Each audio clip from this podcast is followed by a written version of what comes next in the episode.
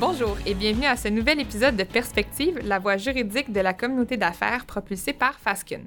Mon nom est Valérie Garot-Dalpé, je suis associée au sein de la section de droit du travail et de l'emploi et au cours des prochains épisodes, vous aurez l'occasion d'entendre nos avocats vous parler de sujets qui reviennent fréquemment parmi les questions posées par nos clients et qui méritent d'être démystifiés. Aujourd'hui, je reçois ma collègue Florence Lonval, qui est avocate depuis 2021. La pratique de Florence couvre tous les aspects de la relation d'emploi, incluant le droit de la personne.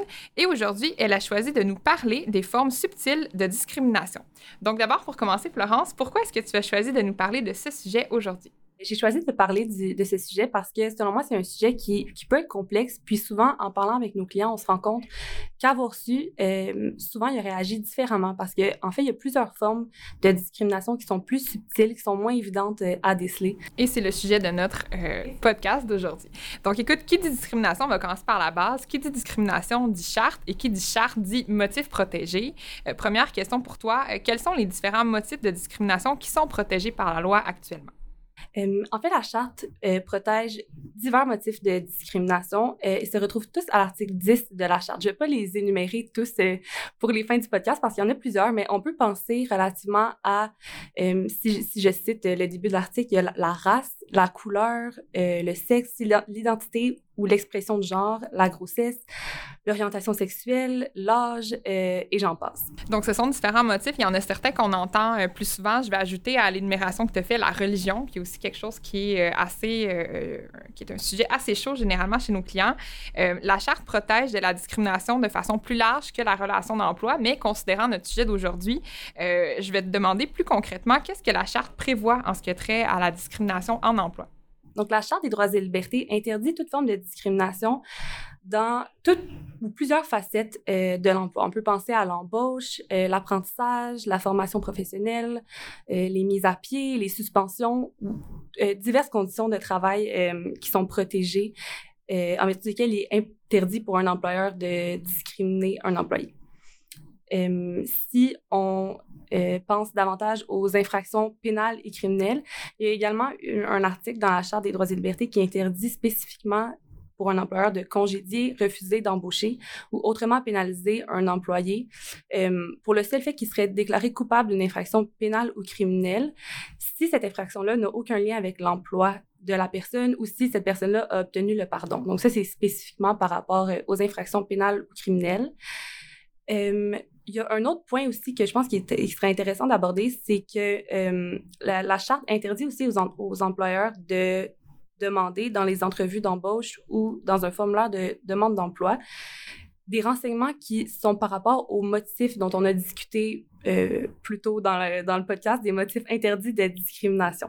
Donc, euh, c'est interdit pour un employeur de poser des questions par rapport à ces euh, sujets-là, à moins que ces renseignements-là soient utiles afin de déterminer si l'employé correspond aux aptitudes requises pour l'emploi. Donc, à titre d'exemple, un employeur ne pourrait pas demander à un candidat ou une candidate dans le cadre d'une entrevue d'embauche cette personne-là est aux prises avec un handicap, à moins que ça ait un lien direct avec l'emploi ou les aptitudes qui sont requises par son emploi. Donc, je comprends qu'en matière d'emploi, les exigences ou les protections qui sont euh, assurées en termes de discrimination sont en lien avec les différents motifs qu'on a euh, énumérés tout à l'heure. Puis, il y a le volet infraction euh, pénale ou criminelle qui est un volet à part. Puis, il y a toujours une question de lien avec l'emploi qui revient à titre d'exception qui permet d'écarter ces, ces protections-là.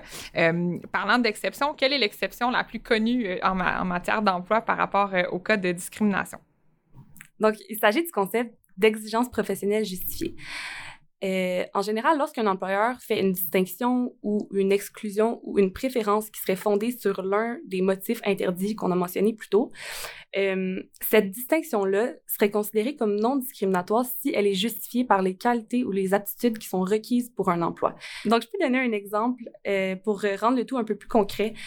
La jurisprudence a déjà traité d'une situation où euh, un employeur exigeait que des éducatrices en garderie ne soient pas restreintes par des limitations fonctionnelles les empêchant de lever des poids de plus de 20 livres. Le tribunal a considéré que euh, il s'agissait d'une exigence professionnelle justifié dans ces circonstances-là, considérant le poste spécifique des éducatrices euh, en garderie. C'est un exemple d'exigence euh, professionnelle justifiée qui a déjà été accepté dans la jurisprudence. Donc, pour un employeur, c'est interdit de faire de la discrimination à l'embauche ou au courant de la relation d'emploi, à moins qu'il y ait une exigence professionnelle justifiée. Puis, malgré ça, même s'il y a une exigence professionnelle justifiée, euh, l'employeur est tout de même tenu à l'obligation d'accommodement raisonnable qui est en plus de tout ça. Donc, si euh, on parle d'accommodement raisonnable maintenant, qu'est-ce que ça signifie concrètement? L'accommodement raisonnable, ça peut signifier qu'un employeur aménage une pratique ou une règle générale de fonctionnement de son entreprise ou bien d'accorder une exemption ou une exception à un employé en particulier qui se trouve dans une situation de discrimination pour justement le sortir de cette situation de discrimination-là, euh, dont il serait victime autrement en raison de, handicap ou de religion ou d'un autre motif euh, protégé par la charte. Est-ce que tu as des exemples de choses qui peuvent être euh, d'un accommodement qu'un employeur pourrait mettre en place pour un employé? Oui, ben, les accommodements qu'on euh, voit souvent, soit dans la jurisprudence ou en, discutant avec nos clients, on peut penser notamment au euh, fait d'adapter un poste de travail ou limitation fonctionnelle d'un employé pour l'adapter et le rendre plus accessible à son handicap. Euh, sinon, on peut penser au fait d'autoriser une journée de congé pour permettre la participation à une fête religieuse pour accommoder un, employé qui serait dans cette situation-là. Et est-ce qu'il y a une limite à cette obligation d'accommodement-là? Parce que là, il y a un éventail euh, totalement euh, large qui pourrait découler de ces situations d'accommodement raisonnable-là. Oui, il y a une exception qui est en fait la contrainte excessive. Donc, l'employeur est tenu d'accommoder l'employé jusqu'à la contrainte excessive. cette contrainte va est notamment considérée comme excessive dans les cas où l'accommodement qui est recherché par l'employé crée soit un coût exorbitant qui serait difficile à assumer pour l'employeur ou une entrave au bon fonctionnement de l'organisation ou encore une atteinte à la sécurité ou aux droits des autres employés de l'entreprise, par exemple. Puis j'ajouterais à ça qu'il faut faire une nuance importante entre euh, une atteinte euh, à la sécurité des employés, euh, puis un petit soupçon de jalousie de certains de voir quelqu'un avec un accommodement particulier à son poste, qui ça n'est pas considéré comme une contrainte excessive, actuellement du moins en jurisprudence.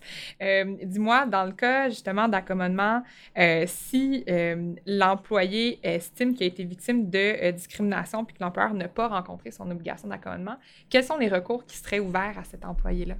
Donc, il y a plusieurs recours qui sont accessibles aux employés. Le principal recours, ce serait de porter plainte à la Commission des droits de la personne et des droits de la jeunesse, qui est l'organisme spécialisé euh, en ce à la défense des droits de la personne. Euh, suite à cette plainte-là, la commission fait enquête sur les faits qui ont été allégués dans la plainte. Euh, si elle détermine que la preuve est suffisante pour appuyer la plainte, elle peut proposer différentes mesures de redressement à l'employeur. Euh, à partir de ce moment-là, si l'employeur ne se conforme pas aux, aux, mesures de redressement qui ont été proposées, la commission peut s'adresser au tribunal des droits de la personne pour réclamer les mesures appropriées. À l'inverse, si le dossier est fermé par la commission pour manque de preuves, l'employé pourrait alors décider d'intenter un recours devant les tribunaux civils. Puis j'ajouterais à ce que tu viens de mentionner d'ailleurs que euh, le processus auprès de la Commission de droits de la personne et même devant le tribunal des droits de la personne, c'est un processus qui est extrêmement euh, de longue haleine et même cela, ça peut poser certaines difficultés euh, pour l'employeur de rapatrier des preuves, d'être capable de rencontrer les demandes. Mieux vaut prévenir que guérir et éduquer nos auditeurs pour être capable d'agir avant de se rendre à une plainte devant la Commission des droits de la personne. Maintenant, est-ce que tu as, Florence, des exemples concrets de situations à éviter? Où il pourrait y avoir présence d'une forme de, discrimination subtile dans un milieu de travail. Donc, effectivement, dans le cadre du podcast, je voulais parler des, des situations de discrimination qui sont peut-être moins évidentes à déceler pour les employeurs auquel on pense pas directement quand on parle de discrimination en entreprise. Le premier motif auquel euh, je pensais était l'âge. Quand on pense à la discrimination en fonction de l'âge, on pense souvent à la discrimination envers les personnes plus âgées dans la société. Par contre, il est important de se rappeler que cela protège aussi les personnes plus jeunes, euh, notamment les étudiants. La Cour d'appel, par ailleurs, s'est déjà récemment penchée sur euh, le sujet et a déterminé que des étudiants qui se retrouvent à recevoir un salaire moindre pour un travail équivalent, ça pourrait entraîner une situation de discrimination en fonction de leurs conditions sociales d'étudiants ou de leur âge, puisque ceux-ci sont généralement plus jeunes que les autres travailleurs réguliers dans l'entreprise. Donc, un deuxième aspect auquel euh, on pense pas nécessairement, mais qui, euh, qui revient fréquemment dans les questions qui nous sont posées euh, dans le cadre de notre pratique, la grossesse. Donc, le fait de ne pas donner un poste à une candidate en raison de sa grossesse ou en raison du fait qu'elle ne sera pas disponible étant donné qu'elle doit euh, accoucher sous peu et s'absenter pour, pour, une certaine durée, ça, ça peut constituer une discrimination indirecte fondée sur la grossesse. Parce que même si, euh, et là, je reviens à la, notion d'aptitude ou qualité requise par l'emploi dont on a parlé plus tôt euh, dans le podcast, on peut considérer que la disponibilité à l'emploi peut être une aptitude ou une qualité requise par l'emploi. Par contre, malgré ça, l'employeur doit remplir son devoir d'accommodement pour une employée qui se, retrouve dans cette situation-là. Puis qui part, somme toute, pour une durée qui, est déterminée puis qui est limitée dans le temps, euh, même si sur le coup, ça peut engendrer pour l'employeur un remplacement temporaire qui parfois est plus difficile euh, à combler. Mais je suis d'accord avec toi que c'est une forme de discrimination subtile à laquelle on ne pense pas nécessairement d'emblée, mm-hmm. euh, mais qui existe malgré tout. Donc, un autre point euh, dont on entend davantage parler récemment dans l'actualité, c'est l'image corporelle. Donc, les tribunaux ont à de nombreuses reprises considéré l'obésité comme faisant partie du motif interdit de discrimination de handicap, que celui-ci soit réel ou perçu. Quand on parle d'handicap perçu, on peut penser notamment aux stéréotypes qui sont associés à une condition euh, médicale, comme par exemple l'obésité. Euh, par exemple, dans la jurisprudence, l'exclusion d'un candidat en situation d'obésité fondée sur des stéréotypes associés à sa condition ont euh, souvent été considérés comme discriminatoires. C'est super intéressant, euh, Florence, les exemples que tu donnes. Euh, on parle beaucoup de, conditions relatives à l'emploi, soit le salaire, l'octroi d'un poste, ou encore la prise en considération d'une candidature basée sur un motif de discrimination, plutôt l'exclusion d'une telle candidature basée sur un motif de discrimination. Est-ce qu'il y a d'autres exemples auxquels on ne pense pas, où il pourrait avoir un soupçon de discrimination caché derrière la décision, puis qui pourrait se transformer en plainte de la part de l'employé euh, qui en est la cible? Ben oui, en fait, il y a une décision récente qui a été rendue par le Tribunal des droits de la personne euh, que je pense qu'il serait intéressant de mentionner dans le cadre du podcast. C'est une décision dans laquelle un employeur a congédié une employée en raison de sa réaction aux blagues racistes qui ont été dites en sa présence. Euh, donc, l'employeur, dans cette décision-là, évoquait une attitude négative de la part euh, de l'employé qui avait été victime de, de discrimination et une baisse de performance. Le tribunal a conclu que le, les agissements de l'employeur constituaient de la discrimination et a mentionné dans ses motifs qu'un employeur ne peut pas exiger d'une employée blessée par un comportement raciste au travail ou à l'occasion du travail qu'elle agisse comme si elle n'en souffrait pas. Donc, bien que l'employeur puisse exiger que l'employé exécute son travail de manière professionnelle, il doit tout de même l'accommoder pour lui laisser un temps raisonnable pour se, remettre de l'événement dont elle a été victime. C'est super intéressant parce que je comprends que dans ce cas-ci, l'employé était la cible d'une blague raciste, a réagi et c'est l'employé qui avait été pénalisé pour sa réaction disproportionnée ou en tout cas selon l'appréciation de l'employeur disproportionnée. Puis le tribunal est venu dire ça aussi, c'est du racisme, ultimement, de, de punir quelqu'un en raison de sa réaction euh, par rapport à un commentaire qui, à la base, était raciste. C'est super intéressant de voir euh, les tendances que les tribunaux prennent. Je pense que c'est important aussi euh, d'informer nos auditeurs de ces tendances-là pour éviter de se retrouver à être le prochain cas de jurisprudence dont on parlerait dans, dans quelques années.